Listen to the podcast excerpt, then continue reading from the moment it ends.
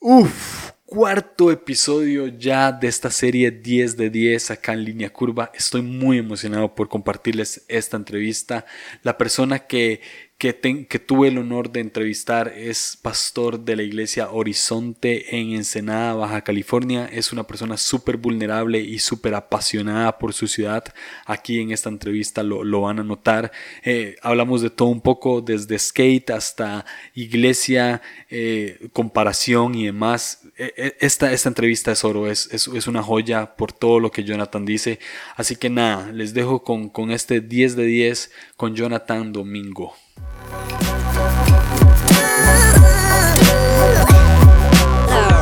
Bro, ¿por qué no nos decís primero tu, tu username de Instagram? Porque ya sabes que cuando uno entrevista a alguien tiene que estoquearlo. Entonces, si me decís tu username de Instagram y ahorita te voy a hacer una pregunta acerca de tu descripción de Instagram. Ok, entonces eh, mi usuario es Jonathan Domingo, junto, sin, sin nada. sin nada. Jonathan, sí, no, no, tiene números, no tiene guion bajo, no tiene diagonal. Wow. tengo en el rollo de Instagram desde, yo creo que cuando recién salió como a los meses lo conseguí, entonces tengo un usuario sencillo. no fue que pagaste algo para que nada más saliera Jonathan Domingo. Simplemente salió. Nada. no, pero de hecho que sí queríamos para Horizonte. Ajá, Este, pero sí, porque hay un usuario que no, no ha publicado nada. Y nada más tiene arroba horizonte. Y sería increíble tener eso, pero pues no. Eh, bro, según tu, tu, tu Instagram, eh, ¿te gusta viajar mucho? Y te gusta tomar buen café. Si tuvieras que elegir una de estas dos cosas, eh, de tener que dejar de hacer una de estas dos cosas, ¿cuál sería? ¿Dejarías de tomar buen café o dejarías de, viajar mucho? E, es una buena pregunta, porque siento que el café realmente aporta algo a mi vida todos los días.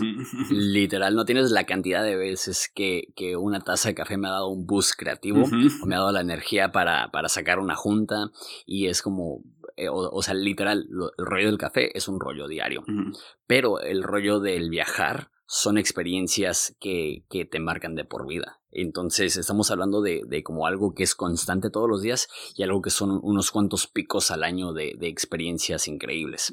La verdad, yo prefiero no tomar buen café. Uh. Y, y, conseguir cafeína de, de, otras formas. Por ejemplo, con, e, e, es que mi personalidad, o, o no sé, está un poco mal. Yo no tomo mal café. Entonces cuando viajo, prefiero tomar Coca Light que tomar un mal café, cuando, cuando quiero el efecto de, cafeína. Este, y, y, se me hace gacho porque, porque simplemente no, no, me gusta el sabor de un mal café. Entonces, este, no es como que me voy a Starbucks o algo así. Si, si yo ir a Starbucks, jamás pediría un café de Starbucks. Pediría eh, un, un, frappuccino o algo así. Este, creo que hay otras formas de tener ese boost de energía que me da la cafeína. Entonces mi respuesta es prefiero viajar y tener que sacrificar buen café, aunque sí está, sí está complicado. ok, ok. Eh, yo no. yo no sacrificaría el buen café. Pero sí me pasa justamente lo mismo que a vos. Eh, me pasa porque eh, además en Costa Rica, y lo digo de una manera muy humilde, en Costa Rica hay muy buen café. Entonces, me cuesta mucho encontrar buen café en otros lados, pero ay, no podría dejar de tomar buen café. sí, está complicado. Sí. Está complicado, pero por ejemplo, eh, un amigo me invitó a predicar a Rusia eh, a finales de año. Y para mí yo veo algo así y veo disfrutar un buen café y sí, está complicado, sí está complicado, pero yo prefiero esas experiencias eh, como que únicas. Y quizá tener que sacrificar el café. Ok, ok, válido. Ensenada es tu ciudad, ¿cierto? Eh, sí, Ensenada es el paraíso. Es la ciudad, ok. Eh, sí, he visto. es la ciudad. he visto mucho, mucho en tus, en tus fotos, en tus fotos de Instagram que pones como Ensenada la mejor ciudad del mundo y demás. Eh, ¿Qué es lo que más, qué es lo que más anhelas de tu ciudad?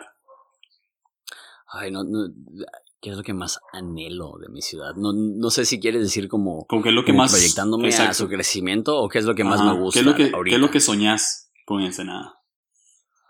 Ah, la, la, verdad es que déjate explico por qué Ensenada es el paraíso. Ok, ok. Ensenada tiene una gastronomía increíble. De hecho, National Geographic hizo un, un, un este, un artículo donde nombró las 10 mejores ciudades del mundo para comer y Ensenada fue la única de toda Latinoamérica que fue nombrada. Wow. Para que te des una idea. Wow. Entonces te estoy diciendo que no salió Ciudad de México, y no salió Guadalajara, y no salió Lima, y no salió Buenos Aires, salió Ensenada. Wow. Y la razón que la comida tan increíble es porque hay una escena, y también lo hay en, otras ciudades, pero de, comida callejera, de carretas, de, de, puestos pequeños, y literal, por, por muy poco dinero puedes comer comida de clase mundial. Wow. De hecho, también hay muchos restaurantes y muchos chefs, y estaba hablando con una persona ayer que me decía, ¿no has ido a tal restaurante que es un chef reconocido internacionalmente? Y le dije, no, porque los ensenadenses casi no vamos a esos restaurantes, porque sabemos que podemos conseguir algo de esa calidad mundial prácticamente en cualquier esquina de nuestra ciudad. Aparte de eso, tenemos la ruta del vino, producimos el 95% del vino mexicano. Entonces, junto con la cultura de vino está la cultura de como arte de cerveza artesanal, arte urbano, música, jazz, café, tenemos un chorro de cafés de un nivel muy alto, entonces como que es, eh, eh, tiene un vibe, tiene un vibe Ensenada. Este, también hablando en el rollo espiritual, ha, sido chido ver cómo Dios está usando una ciudad que no es tan grande, no es tan importante. Si le preguntas a un mexicano, dime las 10 ciudades más importantes de México, no nombrarían Ensenada. Ensenada no es una de las ciudades más importantes. Eh, pero de, de, este pequeño puerto, Dios está haciendo algo bien especial, no solamente en Horizonte, sino hay varias iglesias que se han levantado, que están haciendo una diferencia increíble y, y, y sí se siente bien, bien especial. Y que es venderlo para Ensenada, ver que eso siga creciendo. Que, por ejemplo, eh, veo en Ensenada una unidad entre iglesias. En muchos lugares veo, veo lo opuesto. O, o, veo que, que, quizá no lo opuesto, pero que, que, no hay muchas iglesias que trabajan juntos, juntas y así. Este. Veo Ensenada haciendo punta de lanza en, muchas áreas en el, en el rollo de, de iglesia y de liderazgo este, ahorita tenemos nuestra escuela de liderazgo y ver a personas de todo México y de otros países que están viniendo a capacitarse aquí, a este, como te digo, a este pequeño puerto. Yo digo, sí, sí es algo bien especial. Y, y, y sí, me anhelo es ver que crezca eso. De hecho, eh, no sé por qué, pero el, el, como, no sé si es el eslogan o algo así, pero como eh, lo que dicen de Ensenada le, le llaman este, la capital espiritual de Baja California. No sé por qué. Bueno, es que sí, sí hay, hay, mucha espiritualidad, no solamente como que cristiana, sino este, hay, mucho, mucho rollo de, de, el medio ambiente y de, de otras cosas en el ámbito espiritual. Pero, pero ya hablando de, cristianos, qué, chido que, que, que, se reconozca. Hay, algo tiene Ensenada que es bien especial. Wow, cool. Tengo que ir a Ensenada. Tienes que venir, tienes que venir. Te quedas en mi casa, te llevo a tomar buen café, este, y te llevo al Valle de Guadalupe y, la, verdad te va a volar la cabeza. Aparte tenemos la playa, aparte tenemos la sierra a una hora, aparte tenemos eh, el, como, eh, eh, aparte tenemos como sierra, desierto, playa, todo como que junto, está chido. acepto. bro, ¿te gusta el skate? También. Sí, machín. fue, fue, fue mi vida de los, de los 11, 12 años a los 17. Fue mi vida. Sí, la mía fue de los 14 a los, 18, a los 19, 20. Más o menos. Eh, ok, entonces sí le, le, dabas, sí le dabas machín. Sí, sí, sí. Mucho. Le daba mucho. Eh, y de hecho, eh, me lesioné mucho. y, la pregunta que, y la pregunta que te tengo es, ¿cuántas veces te lesionaste? Ay, pues me esguincé los tobillos quizá unas cuatro o cinco veces por tobillo. Fácil. Que eso es de ley. O sea, la, la, lesión más común en la patineta, porque literal estás brincando de, de escalones y estás cayendo en una tabla que, que, mide, no sé, en pulgadas 8 por 31. Entonces, este. O sea, está, es muy fácil que no caigas centrado en la tabla y, y, que con la misma tabla se te doble el tobillo. O sea, si a todo mundo que patina es, la lesión más común. La lesión más fuerte que tuve fue que me rompí la clavícula cuando oh. tenía 17 años eh, con una patineta prestada en un viaje en Chihuahua. Eh, fui y me acomodaron la clavícula. Esa noche se me desacomodó, oh. se me volvió a, zafar y le dije a mi papá que me jalara el brazo para acomodarme la clavícula. Según yo ya se me había eh, fijado y fui al doctor como la semana y me dijeron, eh, tu clavícula está soldando mal. Este, entonces, literal, hasta la fecha tengo empalmada la clavícula, o sea, oh. súper, súper mal. Oh. Eh, esa fue la lesión más intensa. Ah, sí, sí, yo nunca, nunca me pasó absolutamente nada así, solo me esguincé y vamos a ver si, si, si concordas conmigo que el truco que genera más lesiones es 360 flip en lo que sea. Sí, sí, sí, sí. Eh, por lo mismo, por lo mismo que la, la, tabla se mueve un chorro, entonces para atinarle de tal modo que, que tus pies caigan centrados en la tabla, eh, es, es, complicado. Ok. Eh, ¿Cuál es tu truco favorito? Pregunta dentro de la pregunta. Buena pregunta. Este. No sé, siento que, que, ir rápido y hacer un flip, un kickflip en, en el piso, es una de las mejores sensaciones que hay. Sí. Este, sí, yo, yo, diría eso. Eh, eh, otra pregunta dentro de la pregunta, ¿todavía seguís cuentas de Instagram de, de skate? Uh, sí, sigo unos cuantos skates. Eh, ya no tanto, la verdad es que a los 20 años dejé de patinar, tengo 30 ahorita, entonces es una década.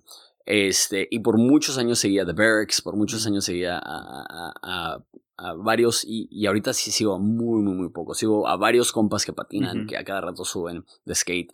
Y la neta, pues cuando, cuando patinas, tu, tu mente queda como fijada. Entonces cada barandal, cada escalera, cada jardinera, todo, todo, lo, todo, todo, te visualizas ahí. Entonces como que, por ejemplo, yo surfeaba de, de, de joven también. Pero no surfeo mucho. Pero no me considero surfista porque no me quedé traumado. La verdad, me quedé traumado con la patineta. Todavía, todavía no saco mi patineta de la, de la cajuela de mi carro. Siempre tengo mis tenis ahí. Este, tú, tú, sabes eso. Cada, cada set de escaleras, cada barandal, te visualizas eh, como si lo, lo, estuvieras haciendo. Entonces, eh, aunque no patino mucho, sí, sí, sí quedé como, sí, sí sigo como que mucho con esa mentalidad. Wow, cool. Eh, me encanta, me encanta. Podría hablar de skate mm. todo un episodio de podcast, pero vamos a continuar. Va, este, va yo también. Sos ¿Y, ¿Y, tú, cuál fue tu mejor truco? Mi, mi, truco favorito creo que fue 360 Flip por, por, el, por el feeling del truco, creo. O sea, eh, sí, claro. Eh, eh como, como se ¿Alguna vez lo hiciste como en varias escaleras? Ah, una vez, ese, fue, ese es mi sueño frustrado. Eh, sí, tocaste un, algo, algo sí, un nervio ahí. Porque eh, hubo un tiempo en el que estuve muy cerca, o sea, yo hacía 360 flip como nada. Era el me, me salía más fácil hacer un 360 flip que un kickflip. Y hubo un tiempo en el que lo tiraba en unas escaleras en las que patinaba seguido y nunca lo logré caer. O mm. sea, caía y me caía, o, o una, en una me esguincé. Sí lo hice como un gap pequeño, pero en estas escaleras quedan como 5 o 6, no lo logré. Entonces sí, es mi sueño frustrado. yo, yo, yo, tengo igual, yo, lo hice en 5. Me acuerdo que lo hice con varios patinando y todos mejor que yo. Y como dijimos, a ver quién lo cae primero. Y yo lo hice como que perfecto. Fue una de esas sensaciones que, que la razón que patinamos, ¿no? O sea, hacer un truco y caerlo perfecto y que tus amigos lo celebren. O sea, eso fue un 360 Pero también tengo el mismo sueño que, hay, que había 7 escaleras. Y fui como 3, 4, quizás 5 veces. Rompí varias tablas y simplemente no pude sacar el, el 360 flip en 7. Ah. Entonces lo hice en 5. Sí, bueno. 5 escaleras. Lo hiciste. Pero bueno, sí.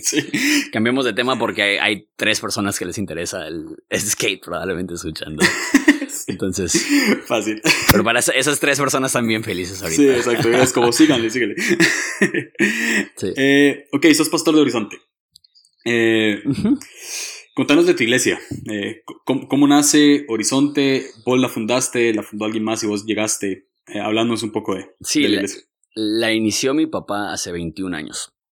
Este, y mi papá se enferma eh, hace nueve años y, justo antes de enfermarse se habían ido, había como tres líderes fuertes, se fueron dos mal y el líder que, quedó eh, era una persona que no tiene como el don de predicación y de hablar en público y como que daba los anuncios y, no, era, no era muy bueno. Entonces mi papá decía, no, pues realmente no tengo, no tengo líderes. Entonces me sentó, yo tenía 21 años y me dijo, ¿sabes qué? Me voy a tomar un año sabático por mi salud.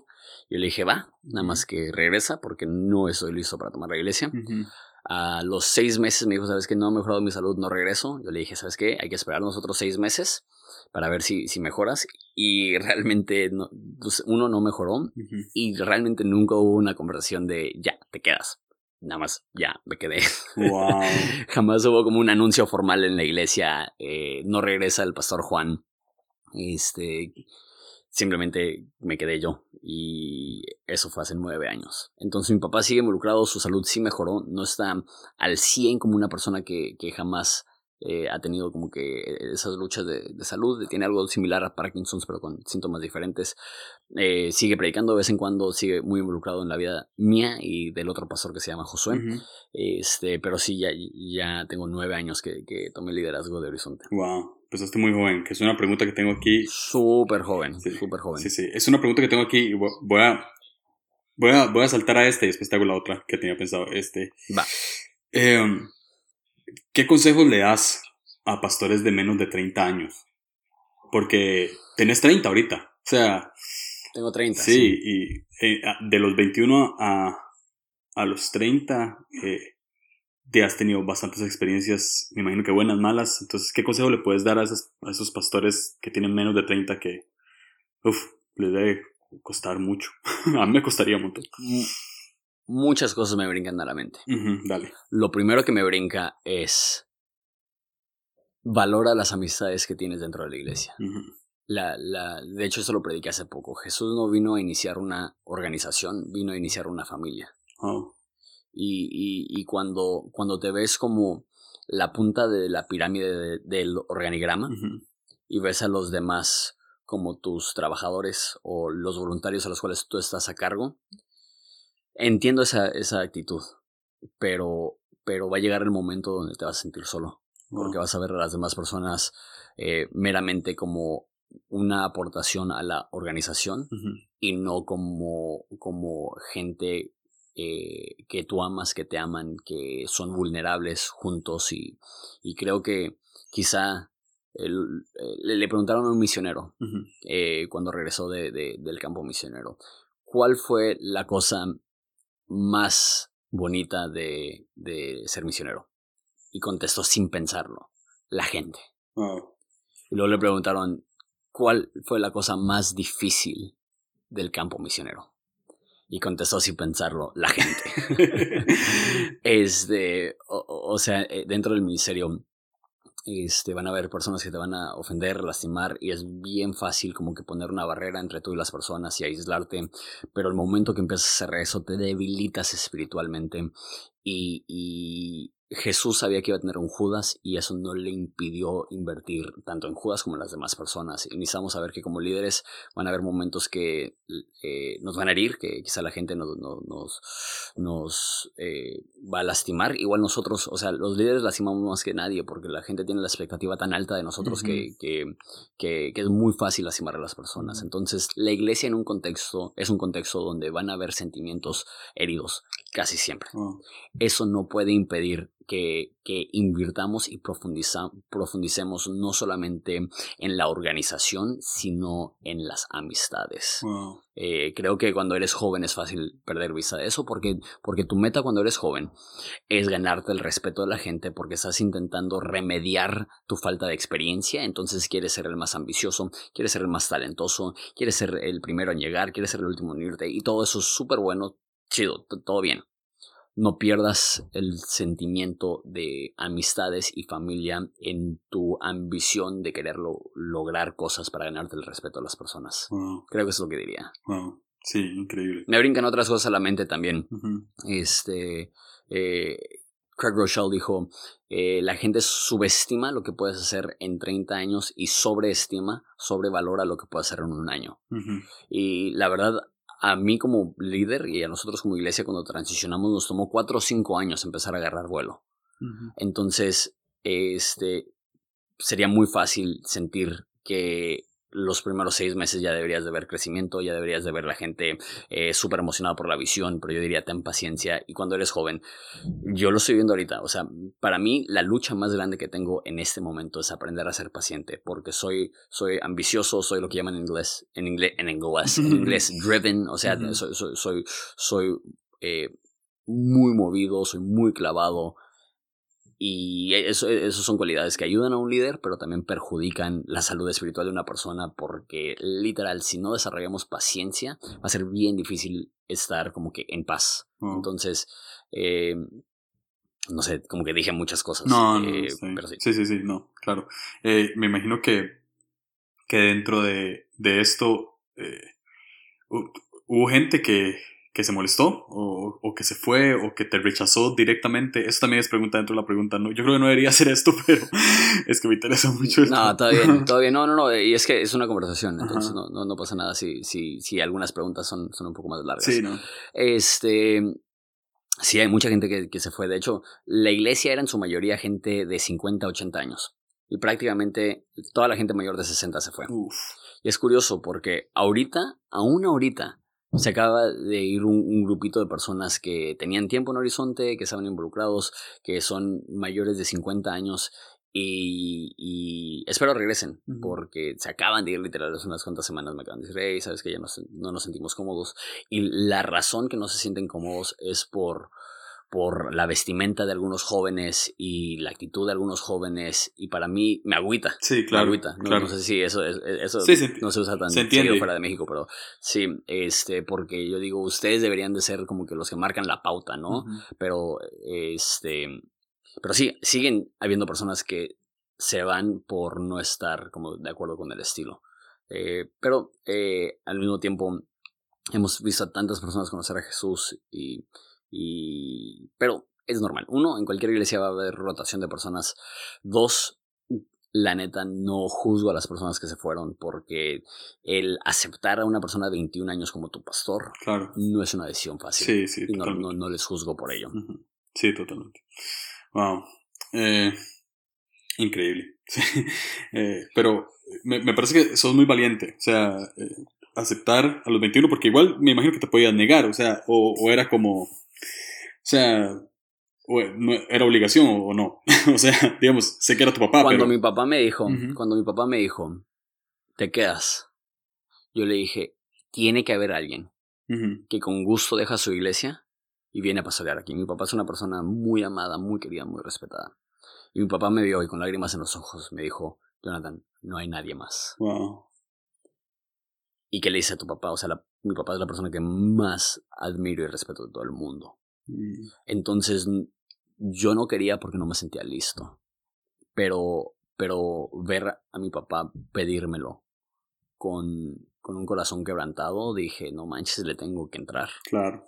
Entonces, eh, no sé si eso es valiente, pero, pero definitivamente este, fue, fue muy difícil esos primeros años, como eh, emocionalmente desarrollándome como, como, persona y con ataques y críticas y gente yéndose y, económicamente la iglesia sufriendo y o sea sí sí fue fue fue un reto la neta bien grande.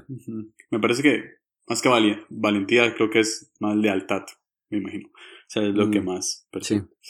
em, sí. tiene una conferencia a la cual he querido ir y trataré de ir el próximo año este movimiento, ¿cierto? Este, ¿cuántas, ¿cuántas llevan? ¿Cuántas conferencias de movimiento llevan? 2014 fue el primer año, entonces fue las, el sexto evento. Sexto, ok. ¿Este va a ser el sexto? Eh, Acabamos de tener el Acaban de tener el sexto. Unas cuantas semanas. Ok. ¿Cuál, eh, ¿Cuál recordás? Sé que uno, cada, cada conferencia tiene lo suyo, pero ¿cuál recordás como la más eh, como la mejor, pero en el sentido de que te retó más o te, o, te emocionó más o no sé, o sea, ¿cuál, cuál recordás como con más, eh, sí, como, como la mejor conferencia que has tenido? La mejor conferencia en cuanto a organización, desempeño de los líderes y de los voluntarios, ambiente, este, definitivamente fue la que acabamos de tener. O sea, me voló la cabeza. tuvimos, tuvimos muchísimos voluntarios y, simplemente todo el, el, el, el, ambiente de la conferencia fue, fue, fue hermoso. Fue, o sea, fue, fue súper diferente a, a, lo que hemos vivido. Este, porque la verdad es para, para Horizonte eh, hemos tenido como un lema. en Esos últimos meses no nos vamos a detener y para nosotros eso era como que vamos a hacer este evento lo más fregón y chido que podamos y la verdad es que lo fue. Fue, fue impresionante por un par de los líderes. Sin embargo, quizá el momento más, más intenso de movimiento fue en el 2017, tuvimos a Evan y decidimos cerrar la conferencia gratis con Evan. Entonces, nuestro auditorio es para 700 personas. Este, no sé cómo metimos para esa conferencia mil. O sea, había como un pasillo para todos, literal. En los breaks tomaba 40 minutos vaciar el auditorio. Este, simplemente lo bueno es que no se dio cuenta Protección Civil o no cierran la iglesia. Y decidimos hacerlo gratis con Evan. Y tuvimos a 1600 personas. O sea, más, más, del doble del cupo del auditorio. Entonces, literal, hay, hay unas puertas de madera, las abrimos, había personas en los techos, habían personas así. Fue una locura ese momento. Y creo que sí, fue, fue, fue muy, muy especial. Ah, no me imagino personas en los techos, pero suena muy bien. Sí. Eh, sí. Como, como pastor, ¿has luchado con la comparación, ya sea con otras iglesias, con otras conferencias o con otros pastores? Sí, claro. O sea, yo soy muy competitivo. Muy, muy competitivo. Y, y, eso tiene cosas buenas y tiene cosas malas. Cuando te comparas, nunca te comparas a gente eh, con la cual tú tienes mayor trayectoria y, no sé, siempre te comparas con personas que, que son mejores que tú y te provoca inseguridad. Y 100%, o sea, y es que también los conozco y todos son mis amigos. Y cuando no los conoces es fácil decir, ah, pues es que ellos tienen esto, ellos son eso, por eso, por eso les va mejor, ¿no? Conozco tantas iglesias que es No, es que ellos tienen un, presupuesto bien grande. Si yo tuviera ese mismo presupuesto, mi iglesia sería igual, ¿no? Pero yo los conozco, yo los conozco. Y, y sé que son mejores hombres que yo, mejores líderes y mejores comunicadores. Y pues sí hay una parte de mí que, que dice, no, pues yo quisiera ser mejor que ellos, ¿no? Y, y pues, eh, pues, nada que ver, nada que ver. Pero sí, sí es una, una lucha, porque obviamente hay muchas personas con las cuales me podría comparar y decir, no, pues, pues sí, soy mejor comunicador que él o sí, soy mejor líder que él, pero no suelo compararme con personas a las cuales les tengo una ventaja. Me comparo con personas que están en un nivel mucho más avanzado que yo y sí, sí, sí, sí, sí te provoca esa sensación de, ah, como quisiera esa a su nivel, ¿no? Pero, pero, al mismo tiempo, no sé, sí, sí, es una lucha, pero por lo mismo que son mis amigos, como que no los envidio simplemente sí los envidio. Ah, ok, ok. Eh, ¿Qué es lo peor de compararse? Mm. Yo veo mi vida. Y yo no era un líder. Una frase que me gusta usar es, es alfa, como, como en una manada tienes el alfa, que es el líder, que es el protector, que es el encargado de, de la salud y el bienestar de la manada, ¿no? Y, y, y yo creo que, que, un líder tiene que ser un alfa, no en el sentido machista o en el sentido de, de dominador, pero sí en el sentido de protector, de fuerte, de tomar decisiones, de cuidar el bienestar de la salud de, de, los demás. La Biblia hizo eso, ¿no? Cuida el, rebaño, cuida la grey. Este yo no soy un líder nato. Yo, yo, todo lo que he desarrollado de liderazgo y de comunicación fue de cero. Eh, yo no debería de estar haciendo lo que estoy haciendo. Yo no debería de liderar una organización de la magnitud de Horizonte. Y la razón que lo estoy haciendo no es por habilidad personal, es por pura gracia divina y porque Él me ha permitido, uno, crecer en las áreas que tengo que crecer y dos, poder tener una organización que va mucho más allá de mis capacidades. Uno, por la gente maravillosa que me ha mandado para ayudarme. Y dos, simplemente porque Dios, Dios me respalda. Y lo digo a cada rato, que, que yo soy una prueba en carne y hueso de que Dios usa lo, lo, lo débil y lo, lo vil y menospreciado para avergonzar a lo, a lo fuerte y a lo sabio. De hecho, una de las razones lo digo como en broma, pero, pero pues no, es, es, la verdad. Creo que una de las razones que, que Horizonte ha crecido tanto es porque la gente me ve a mí y dice, si Jonathan puede ser usado por Dios, Dios puede usar a cualquier persona. este, y, creo que eso provoca un chorro de esperanza, porque no soy una persona impresionante. No soy una persona que las demás personas, la primera impresión es, no, pues obvio Dios lo usa a él, mira sus talentos y mira sus cualidades y mira su capacidad. O sea, soy una persona súper normal súper, súper normal. Y creo que, que cuando te comparas, te olvidas de eso. Te olvidas que yo no, yo no debería de estar en el lugar donde estoy. Y me frustro por no estar en el lugar donde está otra persona. O sea, eso no está chido. Eso no está chido. O sea, te roba a ti de la celebración de los logros que Dios ha hecho en tu propio corazón. Y creo que ser competitivo contigo mismo o no es malo, pero creo que la comparación y el querer vivir la vida de otra persona eh, te, roba de la celebración de lo que Dios está haciendo en tu vida. Eh, no, no, me imaginaba que, que, que, te sintieras como una persona no, no capacitada. Veía todo lo contrario, siendo honesto. Pero es, es, es por una razón de que cuando uno ve desde afuera todo se ve distinto, ¿no? O sea, eh, cuando uno ve las fotos. Pregúntele, si, si, le preguntaras a cualquiera de mis líderes, ¿Jonathan es una persona extraordinaria? Quizá te dirían sí en un sentido, porque, eh, pues como dices, la, lealtad que le tuvo mi papá de, tomar la iglesia o algo así. Pero en el sentido general, de ser una persona con cualidades excepcionales o sobresalientes, no lo soy. No lo soy. Soy una persona súper, súper normal. Este, y Dios está haciendo algo increíble. Y, y como digo, debería de celebrar eso y decir, qué chido, que aún sin tener las cualidades que tienen algunos de mis amigos, Dios está haciendo algo extraordinario, pero sí, es, ahí es donde entra la comparación. y, de repente sientes, no, pues si, si, si no teniendo las mismas cualidades que ellos, Dios está impulsándome, que si sí lo tuviera. Y, pero eso, eso no me corresponde, eso no me corresponde. O sea, lo que me corresponde a mí es estar agradecido y maravillado que Dios tiene un uso para mí en su reino. claro, buenísimo. Em, top 5 de predicadores favoritos con los que te compares. No, no, mentira. top 5. top 5 de, de, predicadores preferidos.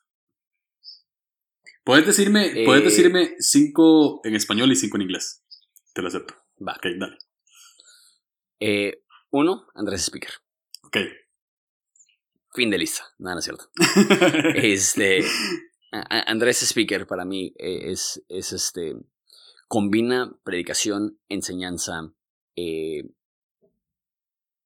comunicación. O sea, e, e, es, es, para mí mi favorito. Después, eh, hablando de, de predicador, eh, porque para mí sí hay como una diferencia en mi mente entre un predicador y un maestro, porque yo me considero un poco más maestro. Este, y como predicador, eh, Jesiah Hansen es un maestro. Sí. Este, entonces, eh, Andrés, Jesse, creo que después de eso pondría a Jonathan Sánchez. Jonathan Sánchez es nuestro pastor de Horizonte en Monterrey. Es excepcional. O sea, escucharlo predicar es irte en un viaje. Mm. Está increíble. Creo que número cuatro pondría a este, Esteban Grasman. Esteban Grasman también está increíble. Y número cinco es un empate entre todos mis demás amigos. Y todo el equipo pastoral de Arizona. ¿Te parece? Dale, dale, me parece justo. parece justo. ¿En inglés? Y en, en inglés, igual, como que para mí hay una diferencia en mi mente de un predicador y un maestro, porque por ejemplo, como maestro de la Biblia escucho muchísimo a un cuate que se llama John Mark Comer, que él está en Portland. Este, escucho mucho a uno que se llama David Gusick. Eh, nosotros eh, tenemos raíces en un movimiento que se llama Calvary Chapel y sigo escuchando a varios predicadores de ahí. Hay uno que se llama Damien Kyle, súper desconocido, pero increíble como maestro de la Biblia. Como predicador, obviamente Stephen Furtick, 100%, el, el mejor predicador de esa generación. Creo que la gran mayoría de personas estarían de acuerdo. Sí, creo que sí. Este, me gusta un chorro Levi Lusco. Lo he escuchado cientos de veces. Este. ¿Quién más? Eh, sí, siento que en inglés escucho más, más como este perfil de maestros. Pero sí, este.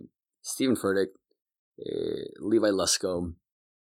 Mm, he estado escuchando mucho a T.D. Jakes. Sé que eso quizá eh, no, es lo que esperarías. No, no, sí, claro. T.D. Jakes lo estaba escuchando un chorro. Este, ¿quién más? ¿Quién más? Este, Judah Smith lo he escuchado mucho, no, no, no, lo he escuchado tanto recientemente. Siento que no he estado poniendo tanto contenido como, como tenía antes, no sé. Pero sí, sí, sí, no sé. Qué lista tan vaga. no, pero bueno. me parece Me parece muy bien. Eh, vamos llegando al final. Esta es la última eh, pregunta. Eh, siempre terminamos con un complete la frase. entonces te voy a decir una frase y vos la completas. ¿Ok? Te puedes extender o puedes hacerla corta, como quieras, pero es una frase y es, todo buen líder debe saber que tarde o temprano... me mandaste las preguntas antes de... Y esa fue una que dije, ay, no sé qué voy a decir. todo buen líder necesita saber que tarde o temprano te darás cuenta que lo que creías al principio estaba equivocado. Creo que, que, hay como una, no sé si métrica es la palabra correcta, pero un patrón. Que es que cuando empiezas crees tener todas las respuestas. Después te das cuenta que, que tienes más preguntas que respuestas. Y te das, después te das cuenta que las preguntas que estabas respondiendo al principio ni siquiera son las más pertinentes. Creo que, que crecer es evolucionar. Y creo que las personas que, que, que no luchan con la Biblia, que no luchan con Dios, que simplemente asumen que lo que siempre han creído es la forma más acertada de ver las cosas, son, son personas que se estancan espiritualmente. Y hay un, un salmo que dice, porque no cambian, no temen a Dios. Yo creo que una persona que teme a Dios le tiene tal reverencia para decir, no conozco ni un por ciento de quién es Dios. Y quiero dedicar mi vida a conocerle más y a romper mis prejuicios y a romper mi teología a medias y seguir creciendo y seguir aprendiendo.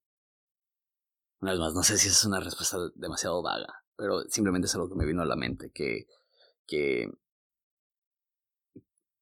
que hay, hay cosas que, que pensábamos que era lo más importante de la vida, de la Biblia, de la espiritualidad, de la iglesia, que después nos damos cuenta que, que eran, eran eh, asuntos secundarios que nos estaban robando, robando toda nuestra atención.